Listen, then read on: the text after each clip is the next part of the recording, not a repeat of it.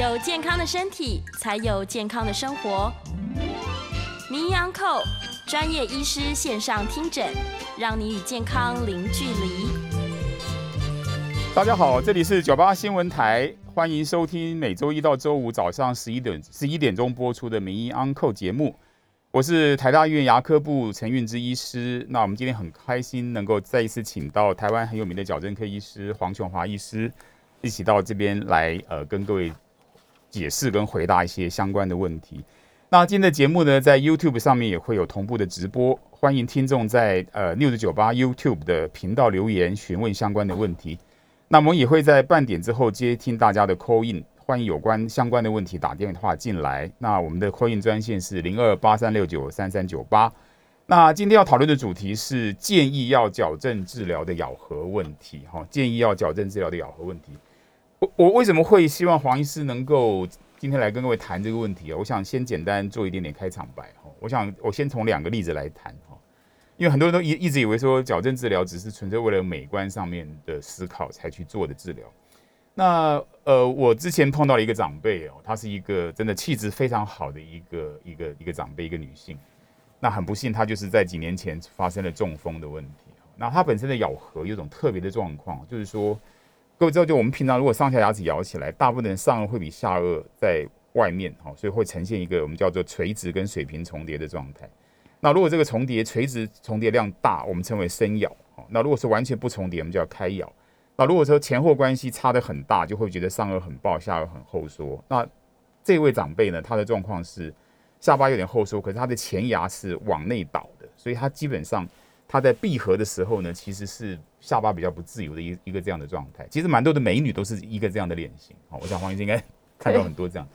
就这病人他以前没事都很好，后来就是因为中风过后之后呢，造成他的肌肉协调不好，所以他他就抱怨，就是他每次只要讲话吃东西。他的牙齿就一直撞击，造成非常不舒服。那这就发现到说，哇，原来如果年轻的时候是不是可以做一点点矫牙齿矫矫正的调整，说不定会变得好一点。这是其中一个例子。然后第二个例子呢，就是我们各位要知道一个是，就是我在呃台大的门诊，其实我想都听众朋友或观众都都知道，我做了很多呃比较一般牙科之外的事，包括睡眠呼吸啦，像最近慢慢在关心吞咽等等的问题。那事实上，不管吞咽也好，呼吸也好。都需要做一个闭嘴唇的动作。那我们最近就看到有一个老，他有陆续看到有一些老人家哈，如果他就是上颚特别爆，下巴特别后缩，所以这样的人基本上闭唇是本来就比较困难。后来到了年纪大了之后呢，因为肌少症等等的问题发生，所以他好像这个倒不见得一定有目前有很好的统计的一个证据，可是看起来他闭存有困难，所以吞咽好像会比。是，就是丧失吞咽能力，有可能会比一般人来的快一点，会严重一点。所以我才想今天特别请黄医师来这边，我们来谈一下下，是不是矫正出？因为矫正有很多是改变脸型的事情。是，所以事实上不完完全全是为美观的关系。所以黄医师，我想就是你觉得有没有哪些特别的矫正型，那个咬合的形态或脸型的形态，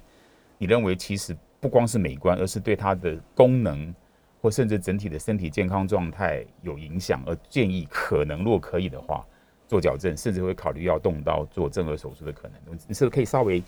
提一两个？我们就顺了这个内容，再继续往下跟各位观众、听众讨论一下。呃，我觉得第一个就是刚刚呃运智医师提到的生咬的问题。那生咬的问题就是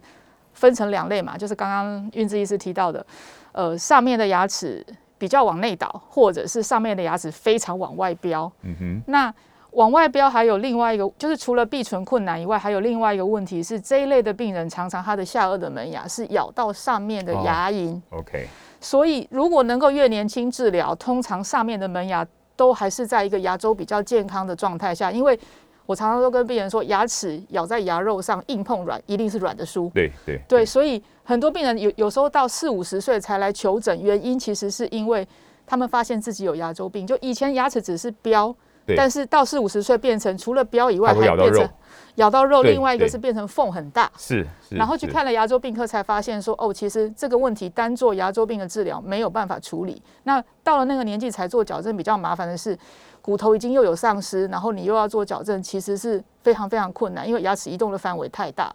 那另外一种是，我我我们先打岔一下，我想稍微再跟各位观众或听众解释一下，因因为我我我我，因为我们在临床也看到很多这样的病人。各各位，我想各位观众听众要知道一件事：我们的牙齿哈，当然没有像啮齿动物，像老鼠或兔子那么厉害。因为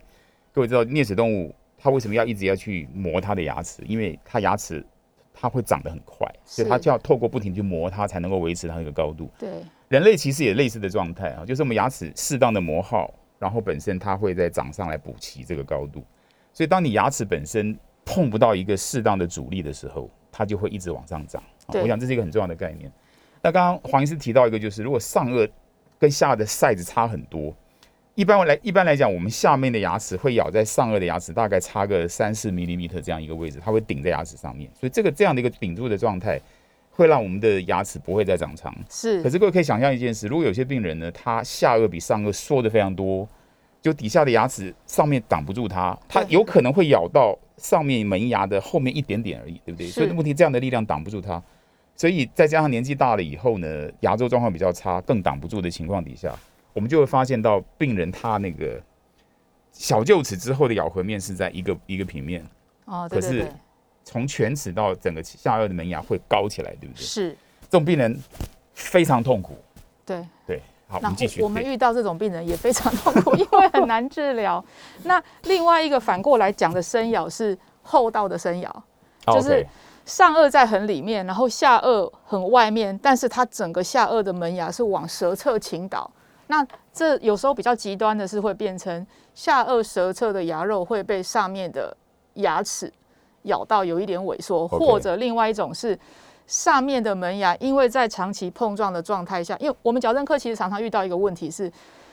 矫正治疗快结束的时候，病人常常会问我们，他们以为牙齿是应该上面的门牙的切端咬在下面门牙的切啊，端，当不是，当然不是。对对，在这边还要重新再讲一次，就是我们咬的应该是像刚刚运志医师说的，上面的牙齿在下面牙齿的外面对，，摆在这个这样才有办法保护我们的牙齿。那如果你是上面的牙齿在里面的话，每一次在咀嚼的过程中会有很厉害的摩擦，所以常常这一类的病人，如果年纪大一点才做矫正，还有另外一个问题是上面的门牙会有很厉害的磨耗，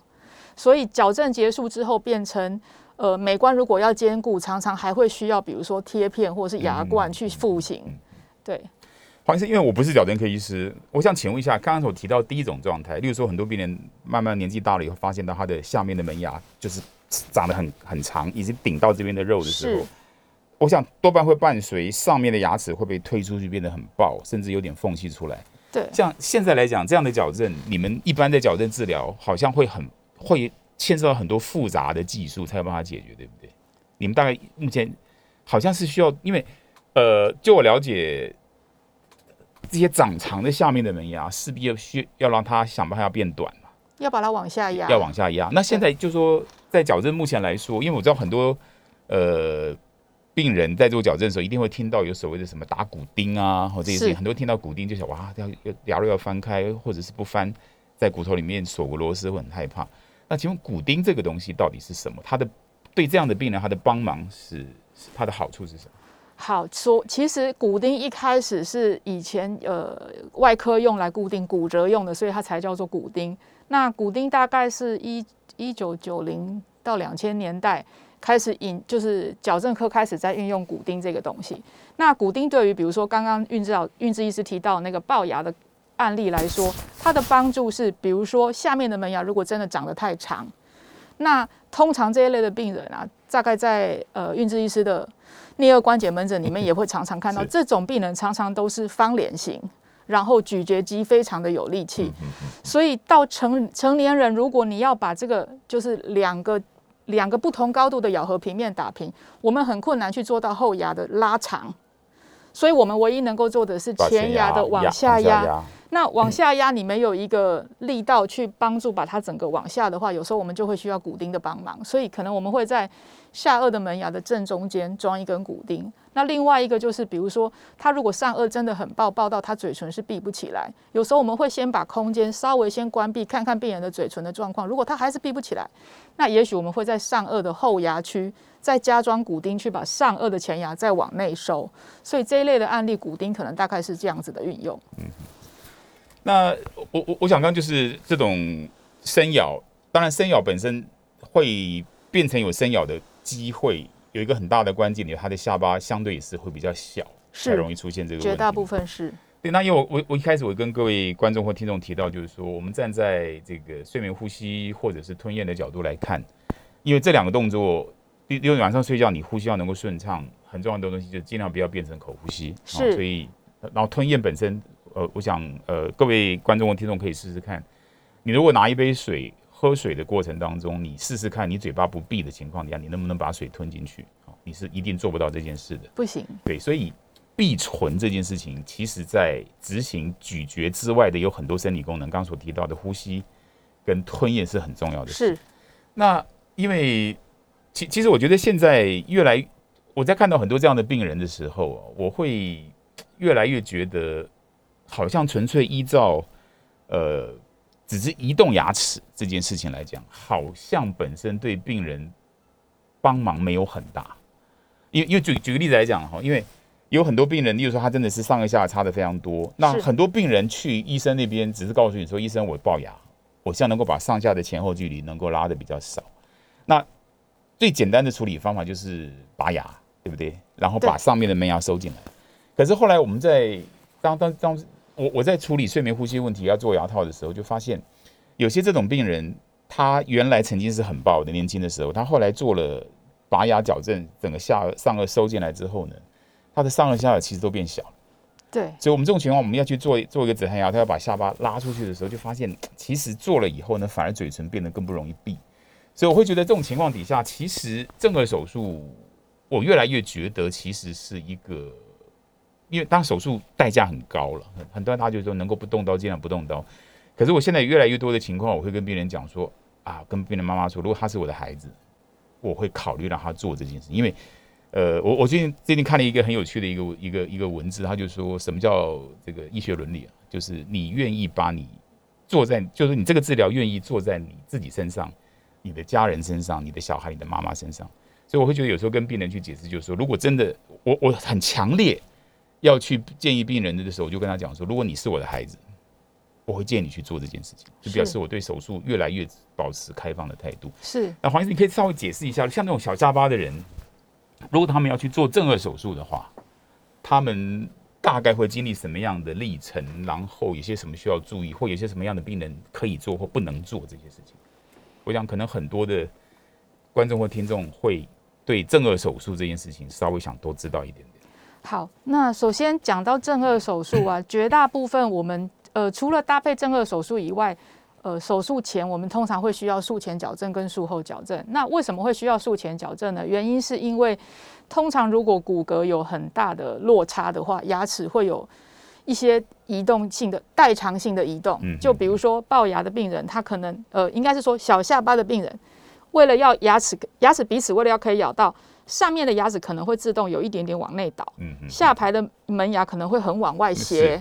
所以我们在矫正前呢，其实是呃手术前呢，其实我们做的术前矫正是要让牙齿的落差变得更大。所以不管是在后道或是龅牙的病人，就是如果他是后道病人，可能术前矫正会变得更厚道，然后把牙齿的代偿全部都做回来之后，才有办法去做正颚手术。那正颚手术呃是的是年纪呢，我们通常是建议至少是满十八岁以后。那我们通常建议的就是小下巴的病人的手术的年纪，我们会比较有的时候十七八岁我们就会做。那后道的病人，我们有时候甚至会等到二十岁或二十出头，因为后道的病人他们的下巴的生长有时候会到二十五六岁都还一直在长，所以我们有时候会持保留态度。那正颚手术其实呃，我觉得如果是身体健康的话，基本上现在因为呃电脑断三 D 电脑断层很发达，所以术前我们大概都会知道，就是比如说他的下颚神经管在哪里。那绝大部分我们在手术的时候，其实跟以前传统就是你要去手术开进去才知道神经在哪里，其实可以减少很多手术之后造成的麻的那个风险。所以其实如果对于真的下颚非常后缩，或者是比如说呼吸道狭窄的病人，正颚手术能够帮他们蛮多的忙，不只是在呃功能呃，不只是在美观上，是还有功能上是。对，不，其实其实讲句实在话，美观，我也觉得怎么讲，在一些比较老派的老一代的这个长辈的心目当中，觉得好像为了美美去求医，好像是一件蛮丢脸的事情。其实我觉得没有，像我们在临床上越看越多，其实我觉得真的让自己变得漂亮跟更自信，其实我觉得也不见是也不对的事。不过这个东西你今天先不谈它。那所以第一个部分，我觉得就是，所以大概可以这样谈，就是说有一些我们觉得可能需要建议去做矫正的咬合问题，其中有一项就是上颚下颚的。前后方向有差距的，对对不对？哦，应该是这是很重要的一个考虑。是哦。那谈到我，我想这个部分，黄医生还有没有什么需要再补充的地方？其实我们刚刚都在谈生咬，另外一个呃，很很早就需要，我们会建议他做矫正的。另外一个是开咬。OK。因为开咬的病人呢，他们有一个很大的问题，就是我们中文有所谓的切齿音、鸡七西这些音，这些音呢，必须要上下颚的门牙。就是切端互相接触，它才发了出来。那如果病人是很厉害的开咬，他们只好把舌头塞在上下牙齿之间才能够发音。那这个有时候会影响他们学习。OK，所以这一类的患者，我们通常会比较建议，就是小时候最好就要做，不然他们很多就是发音会有受到影响。那开咬其实常常也跟运智医师的门诊有关系，就是颞颌关节有问题的病人。所以，所以刚刚黄医师提到，就是。前面门牙有缝隙闭不起来的时候，有些切齿音发不出来，所以只能靠舌头去填补它嘛。对，我想这就是一般我们在民间常提到的短肌，哈，就是舌头很大的感觉。其实它不是舌头大了，而且它必须要去封住那个缝隙，对不对？是没错。我我我想我再简单补充一下下，就是说 刚刚黄医师提到的开咬，哦，开咬就是说我们平常我刚刚讲过，大部分的病人呢，上颚是在下颚的外面一点，是，然后垂直有点点重叠。那有些病人。呃，最常见到也算是相对容易解决的病人，以以我的理解啦，就是他其实后面的牙齿的咬合是 OK 的，只是前面犬齿到犬齿之间是有一个明显的缝。那这种部分有很多，就有了解跟小小朋友，例如说从小吸手指吸到很很长的时间哦，这个含奶瓶含很久。对，因因为这东西有时候蛋生鸡鸡生蛋的问题，因果关系有时候已经很难去厘清了，因为。一旦前面有个缝存在的时候呢，我们发某些音，哈，刚黄一条切齿音，或者是很多人呃在注音符号里面提到的像嘶，哈，四十四十一发 s 这种音，哈，就或英文里的 s，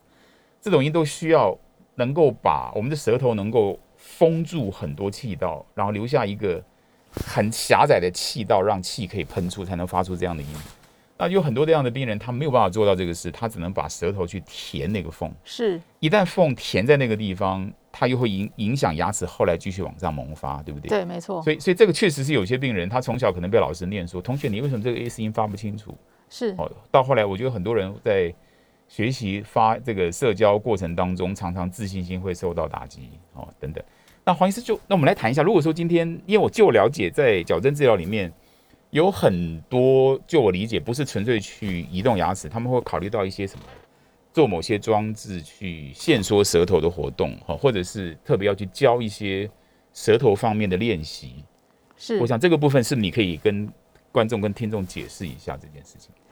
诶，我自己比较少在装舌头的装置，那我通常会做到的事情是，第一件事，我们常常会，我们必须要确认它上颚的形状是 OK 的。那上上颚的内侧面，其实就是我通常会请病人尝试做这个动作，就是请他舌头往上顶，发出。如果舌系带太短，还有上颚太窄，或者是舌头活动不良的病人，通常他们发不出这么大的声音。我我尝我在门诊里面尝试叫我的后道的病人，还有小下巴的病人去做，他们通常弄出来声音都是很很小的很小的声音，因为他们没有这个必须要整个舌背有办法平贴在上面，所以。这个是我最常叫病人做的一个动作。那为了你要能够做到这件事情，就这就牵涉到另外一件事情，就是我们常常在比较小的时候要去做早期治疗。现在很流行就是做扩弓。扩弓，对，就是呃，其实上颚那个舌头顶的位置呢，在日文里面那个叫舌房，嗯就是舌头的房间。OK，对，所以如果为什么吸手指会让舌头没有办法往上卷？因为它会让上颚的前，就是呃犬齿到犬齿这一段会变窄，变窄之后，可能你就舌头没有办法往上摆，没有办法往上摆，变成它在发育的过程中也比较容易下颚会往后缩。所以我最常做的训练就是请病人做舌顶上颚，然后做这个动作，然后要确定吞咽的时候，舌头也是摆在上面，因为很多病人的吞咽是所谓的婴儿式吞咽，他是把舌头顶在上下牙齿之间啊，那个其实是错误的，因为那是小孩子没有门牙，没有办法让呃形成一个真空状态形成负压东西要吞咽，他们才会把舌头放在那里。所以我最常做的就是这个动作，然后另外一个就是确定病人舌头吞咽的时候没有顶上下门牙，因为这个也跟矫正治疗结束之后的稳定度是有相关。对，因为因为这个我们在门诊也看到这些事，啊那我想也是借在广告前很快一两分钟再跟各位介绍一下，就是说刚提到开咬这件事情哦，我我觉得有几件事情要稍微再分开来谈。有一种是静态状态，就发现当你后牙咬住的时候，会发现前面就就咬不到，这是一种状态。有些开咬是静态的时候并没有这个缝，可是他去做前面切断食物的动作，他做不来。我觉得这个东西在我临床上功能上来看，也算是一种功能性的开咬。是。然后再再然后再来，刚刚说从小如果是因为吸手指头啦、吸奶瓶啊、舌头的一些不良习惯所造成的开咬，多半就是从小臼齿以后的咬合是稳定的，可是呢，在犬齿到犬齿，就等于说前面六颗牙中间有一个缝而且那个缝有时候你去的舌头伸进好像刚刚好，没错，那这个是跟功能有关系。可是临床上我们会发现，有些病人因为二关节本身的病变，哦，他可能是因为呃磨损的很，骨头破坏的很厉害，或者是关节内部出现了某一些我们称为可能怀疑是有纤维化的问题，它造成整个下巴被往后拉。是那这样的病人其实就蛮可怜，他在临床上面会发现到，就是我们在检查病人的嘴巴，他几乎只有最后一颗牙齿两边会碰到，对哦然后其他前面牙齿通通都碰不到。那这样的病人，其实在治疗上面又会更复杂的问题。哦对所以我是觉得，呃，有一些也是提醒各位，因为因为这种问题绝大部分会发生在青少年身上会比较多一点点。哦所以有时候各各个爸爸妈妈也许也稍微注意一下下，如果小朋友呃常常会出现这个嘴巴三不五时很尴尬的要闭一下，因为他不太容易闭嘴唇，因为这种开咬的病人多半嘴唇不容易闭，呼吸觉得好像不是很顺，好早上起来觉得嘴巴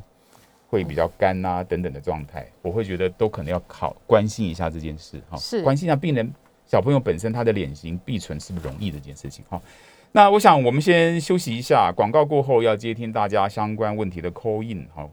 欢迎询问相关跟牙科或矫正或二关节有关的问题。我们 call in 电话是零二八三六九三三九八八三六九三三九八。欢迎回到九八新闻台名医 Uncle 节目，我是台大院牙科部主治医师陈运之。那我们今天很高兴请到台湾矫正呃非常非常优秀、非常好的矫正科医师黄琼华医师来呃在上今天的节目哈。那我们就接下来接听大家的 call in 好，那么 call in 电话是零二八三六九三三九八。那第一位 call in 的听众林先生，林先生，请问你的问题是？哎，那个两位医师好哈，嘿，是。啊，非常高兴啊，两位专家又来到我们的节目哈，呃，我有一个问题想请教哈，就是我们刚刚陈医师有提到这个开咬的问题，它会导致这个呃一些人他的嘴唇上下闭合有困难啊、导致他的呼吸会有一点问题啊，喉咙会干呐、嗯嗯嗯，这个问题是不是能够请等一下陈医师在节目中能够再多谈一点？因为我个人的问题是我呃曾经有跌倒过，嗯。然后我觉得我的上排的两颗大门牙呢比较开一点，嗯。啊，很多时候家人或朋友看到我的时候都说，哎呀、你怎么嘴巴不由自主都会开开的？那、嗯有的时候我就会觉得，哎，我好像呃说哪几句话喉咙就很干，然后就会有、嗯嗯喉咙就有分泌物，然后很喘这样子。嗯嗯。然后第二个问题是说哈，诶，陈师刚刚有讲到这个咬合的问题，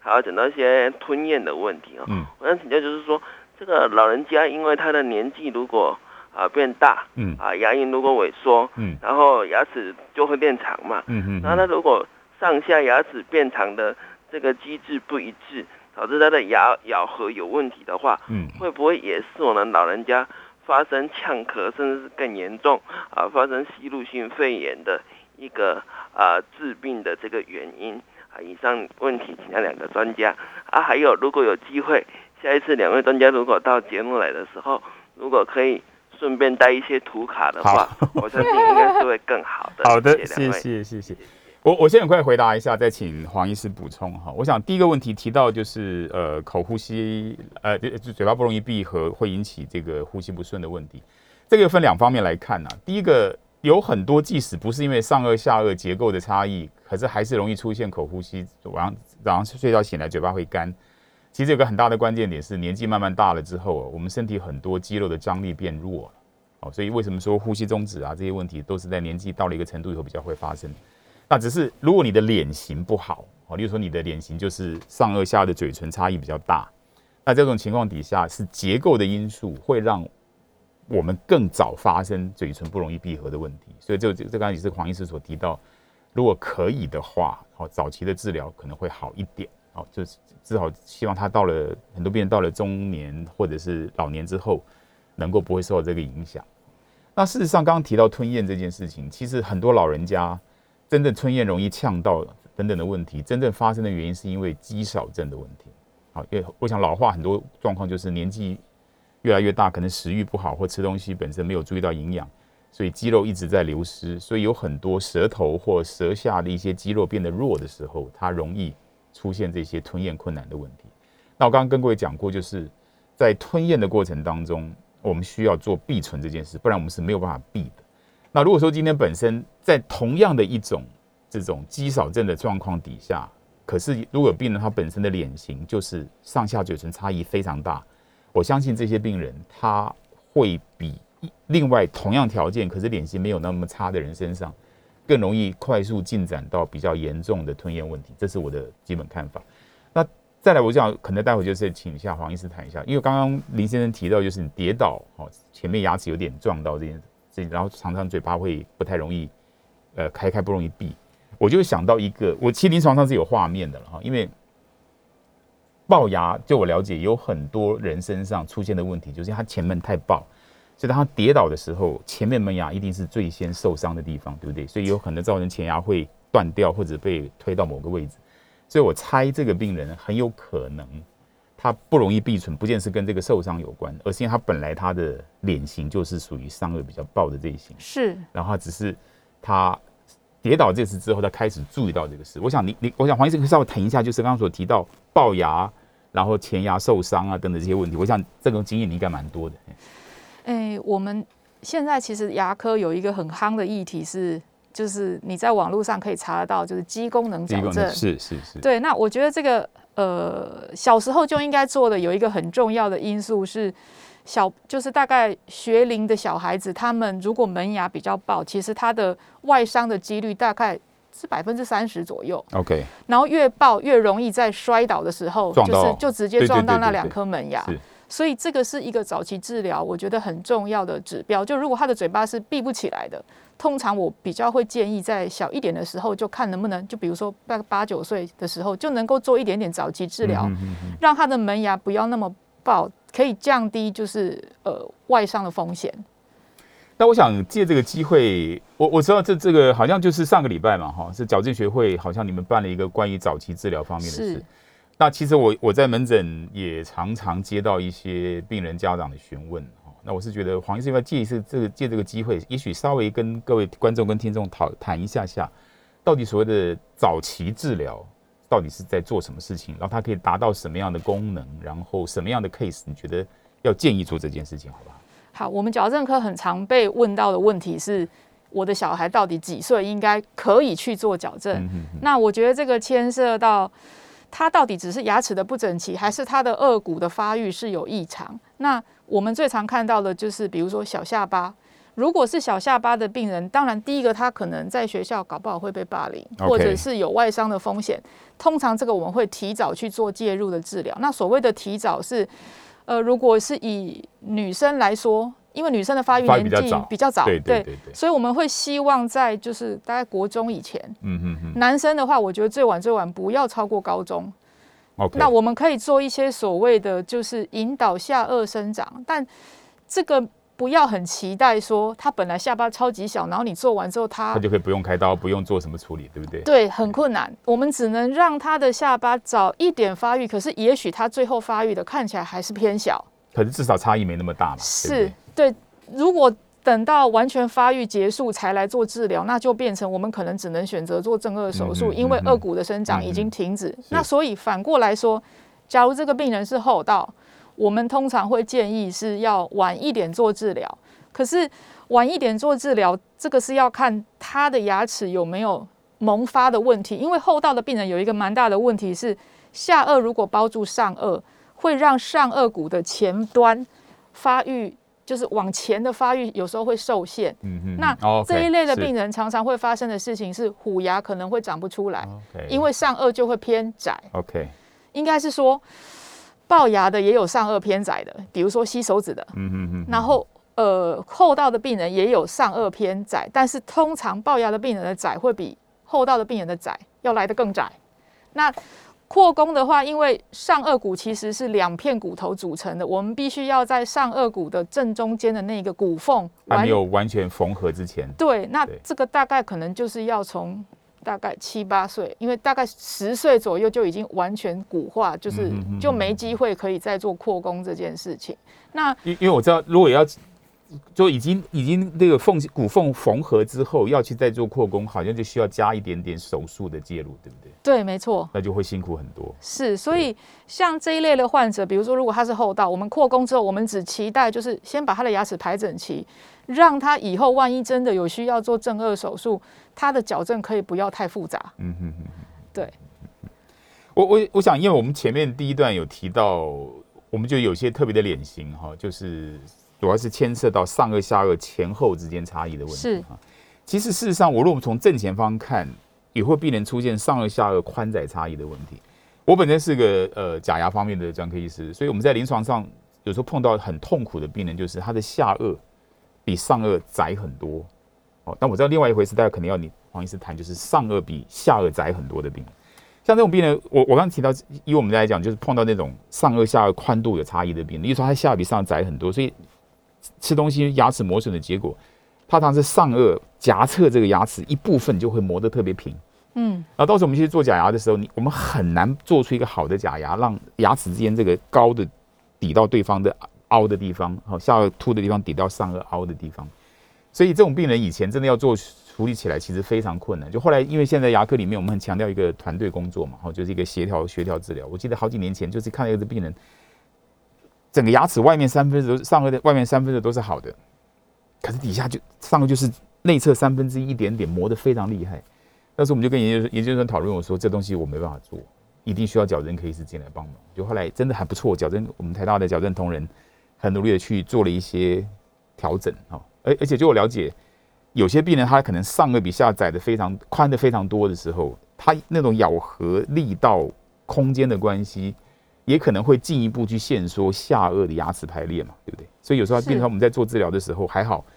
大概矫正可以，他把牙齿的一些轴向稍微调一调，稍微调整一下，哎，就发现上颚下颚之间那个左右关系变得非常好。那那个假牙就发现，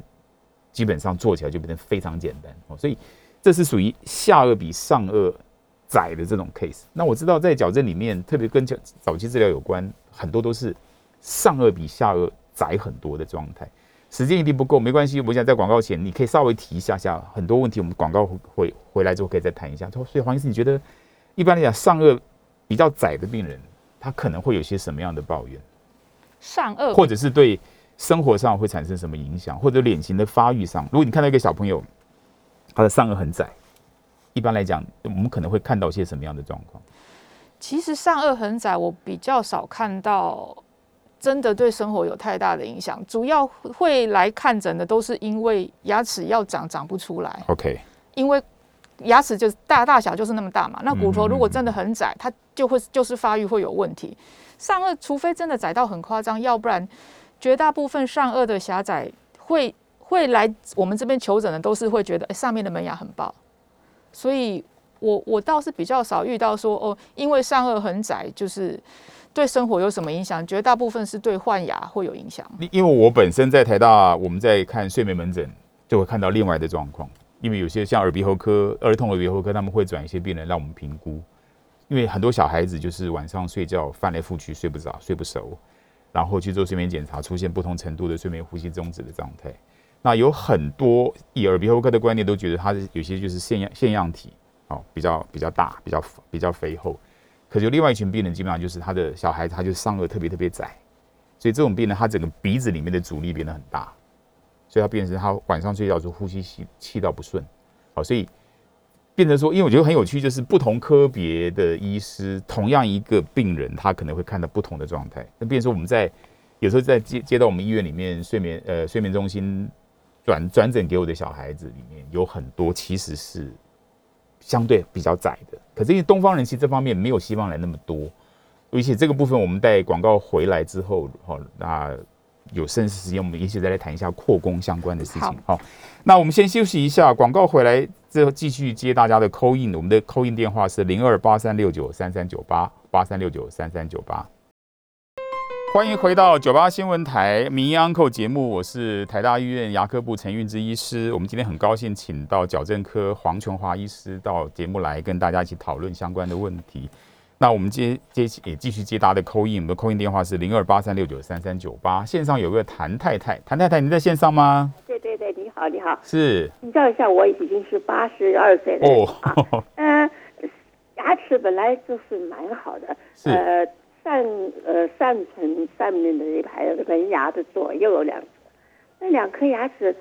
这两年突然变成像獠牙，会会长长呢？嗯嗯嗯嗯，这是怎么回事啊？好的，不是怎么会好像那个卡通里面那个呃巫婆，怎么会这样？呃，其实想想本人还不难看了，怎么牙齿变成这样？不敢讲话了。好好的，嗯哼，黄医师，你不要回答看看。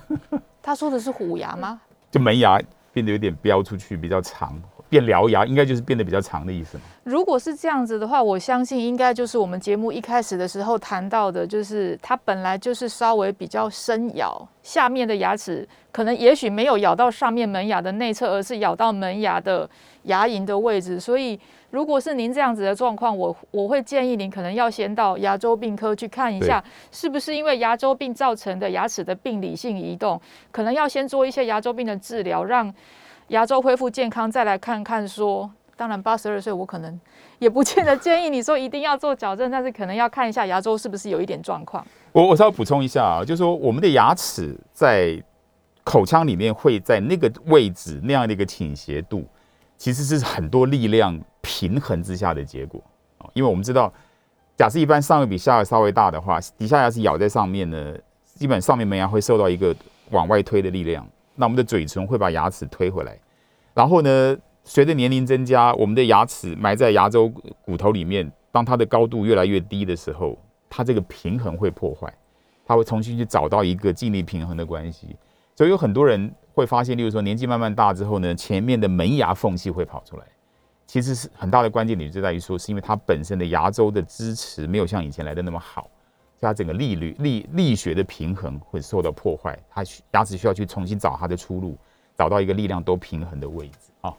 那我想黄医师，我们还有一点点时间，我们就稍微谈一下叫扩工相关的问题，好不好？呃，刚刚提到扩工哈，其实呃，现在在美国，尤其是比如说像斯坦福大学，他们做很多就是关于睡眠呼吸终止的。其实他们的研究发现啊，在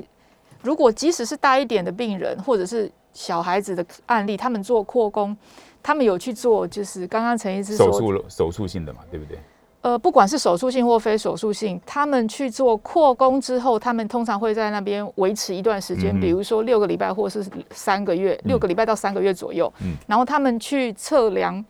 鼻子里面的气流的阻力，阻力，对对对对对，他们会发现，就是刚刚扩宫完那一段时间，气流的阻力有变小，OK，但是呃，一段时间之后，一段之一段时间之后，可能又会回到原来。所以你要说扩弓会不会对于鼻子的呼吸的阻力有帮忙？这个有时候可能还有很大的问题。对，我们有张小姐在线上，来，张小姐在线上吗？是的，哎，是，请说。想请问一下，因为我们家的小朋友哈嗯，他呃从出生呃到现在三岁多嘛，他睡觉都是嘴巴都是闭着的，嗯，是就我们的观察，很多小朋友睡觉其实嘴巴会有点开开哈，嗯，嘴巴都闭得很紧哦，那请问这跟牙齿的咬合有关系吗？哇，这个好问题，呃，我我我待会可以猜猜看怎么回，因为我我真的在医院里面，我很少看。小孩子哈，特别三岁来讲没有。不过呃，黄医生，你你有你有些什么样的想法吗？我们其实还蛮困扰，常常会遇到家长来跟我们说，可能是因为现在网络太太发达，大家就很在意肌功能这件事情，所以他们会来问说，有没有办法在矫正治疗结束之后，小孩子嘴巴是可以闭起来？呃，这个答案呢，我觉得我可能存疑，就是即使我改变了他牙齿的角度，也许他可能会变得比较容易闭口，可是。毕竟睡觉的时候，嘴巴到底会不会张开这件事情，牵涉到的东因素太复杂，所以作为一个矫正科，我不敢跟你保证说，治疗结束之后，睡觉的时候嘴巴就真的可以闭起来。不不过张小姐刚刚问的问题，其实我倒是觉得，他主要是三三岁的小孩子睡觉时候嘴巴是闭的，我觉得不是，这不是蛮好的吗？我觉得这挺好的。他如果不是那种用力咬紧的状态啊，我我认为其实这是很幸福的事情。因为其实很多呃小孩子会出现，因为第一个我们我要告诉各位，就是我想，因为我刚说过我对小朋友不是那么熟悉，因为我都以看成人为主。基本上各位要知道，当我们睡着了之后，我们基本上我们有一些可以被抑制控制的肌肉张力，这个这个部分是被关掉的。所以我们的下巴会处在什么样的位置？它就是靠有很多被动性的静力平衡。所以特别这就跟你睡姿会有关系。当你正躺的时候，重力会把你下巴往下拉。那如果如果你本身的肌肉张力还可以，它也许就维持微微开口或者不太开的情形。那刚我就跟各位讲，为什么有很多年纪大的人，慢慢慢肌张力变得比较差，开始出现口呼吸？其实它不一定跟脸型有关系。所以对小孩子来说，我相信他本身这个，因为毕竟牙齿可能，因为乳牙本身也不也不也不是很很大颗嘛。他我相信他就整个小朋友他他这个脸部下面三分之一的发育，本来也不是一个很很高的位置。那如果小朋友本身的肌肉张力、软组张力都很好，他睡觉时候能够维持闭合，我其实认为是一个蛮幸福、非常好的事，这是这是非常好的事情。张小姐，那事实上我们现在比较关心的很多，反而是小朋友睡觉的时候，因为鼻塞的关系，造成他一直要把嘴巴张开呼吸，这个才是大的事情。所以，我我说张小姐，其实你的小孩子睡觉时候嘴巴能够闭合的很好，而且我像如果你观察他睡觉，其实睡得很安稳，哦，晚晚晚上不一天到晚翻来覆去。其实你要开心哦，这其实是一个很好的状态哦。我们要关心的事情是晚上睡觉的时候嘴巴一直开，然后早上起来就发现嘴巴很干哦。对小朋友来讲，那种长时间因为鼻塞，然后睡觉时候口呼吸，甚至都会出现本身他的脸颚弓会变得比较窄的问题哈。哎，有位孙小姐在线上，来，孙小姐，请问。哎，你好，两位医生好。你好。呃，我有牙裂的那个那个状况，然后因为。是呃，就是我现在都不敢咬，我的牙裂是在左上左上第二，从后面上来第二个第二个那个那个牙齿。那我现在就是咬东西吃东西的时候都不敢咬哈，都是咬到右边去这样。那需要牙裂，它人家是一条缝的感觉，所以我发现我现在发现我现在嘴巴都有的那个蛤蜊的那个臭臭的味道。嗯嗯嗯嗯。那是需要拔掉吗？还是要怎么治疗？我想如果裂开哈，我我想牙裂是个麻烦的事情。第一个就是，如果它裂的位置非常高，没有裂到牙根底下，基本上有时候医生我们就把它稍微转开，哦，看在它裂的位置非常局限在上面，其实基本上只要做个类似牙套的东西把它包起来，基本上是 OK。可是我想，刚刚依照孙小姐说法，已经闻到一些类似蛤蜊的味道，我想大概它应该整个牙髓腔已经坏死了。那这个部分就现在就看它裂到什么程度。那各位知道，有一边因为这个问题你不敢咬，其实你就会往另外一边咬。那各位可以告诉各位，吃东西这件事情哦，其实咀嚼有一个很重要的功能，是它会帮我们做一个自然清洁的工作。是我们在临床上面有些看到有些病人，假如他只用右边吃东西，左边不用的话，当嘴巴一打开，发现嘴巴左左边的齿列的牙周状态、清洁状会变得非常非常糟糕。哦，所以因为某些局部的原因，你不敢用到某一侧而。而而，会局到另外一边。其实我们长久下来，我们都认为它其实对整个健康状态不是很好。所以我是建议孙小姐，这种情况底下去找个牙科医师先评估一下。好，第一个你那个有出现这些味道，它一定是已经内部的组织坏死了。那现在就是要看它本身，如果它本身裂掉的位置已经跑到牙根的位置，大概就必须要拿掉了。哦，那如果说本身还是局限在上方，也许这个牙齿透过根管治疗之后还能留得下来，做个牙套大概就可以解决。我想黄医生有没有要补充的地方？没有，没有了。好，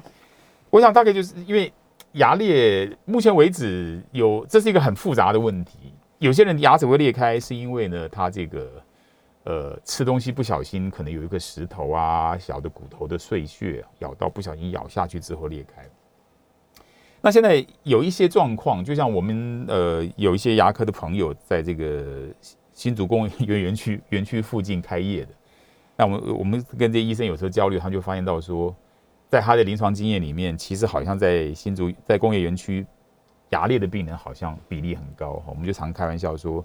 今天这些科技新贵不是只是卖肝而已，他也是透过他的平常工作压力大，咬牙切齿卖他的牙齿来成就台湾的经济奇迹。所以，根据所谓的这个呃有限元素分析，就是一种这种工程上面的力学分析。我以前看过的一些报道，被一些研究报告，就是告诉我们说，假设你长时间用力咬在某个牙齿上面，那根据很多牙齿周边受力的一些呃机械条件，最后会发现它居然会在牙根的地方产生应力集中的问题。所以，其实意思就是说，会造成牙齿裂开这件事情。不光只是你吃东西时候不小心咬到一个硬物所造成的牙齿碎受受伤，其实如果说有因为压力大，哦，一天到晚咬牙切齿，这件事情本身也可能造成牙齿裂开。好，所以我是觉得说，为什么说我们在新竹园区附近开业的朋友会告诉我们说，其实，在园区附近很多的工程师，除了卖他新鲜的肝以外，也卖他的牙齿啊。所以我想这点，请大家特别注意，工作的时候压力大，不要咬牙切齿。好。那开心，今天的节目呢就到这边结束。我们今天非常开心，也非常荣幸，请到黄秋华医师来跟各位补充一些矫矫正方面。我想还有很多题目，我们就将来可以慢慢谈哈。那我们今天节目就进行到这里。那希望之后呃有同样有机会跟各位来分享这些问题。好，谢谢大家，谢谢。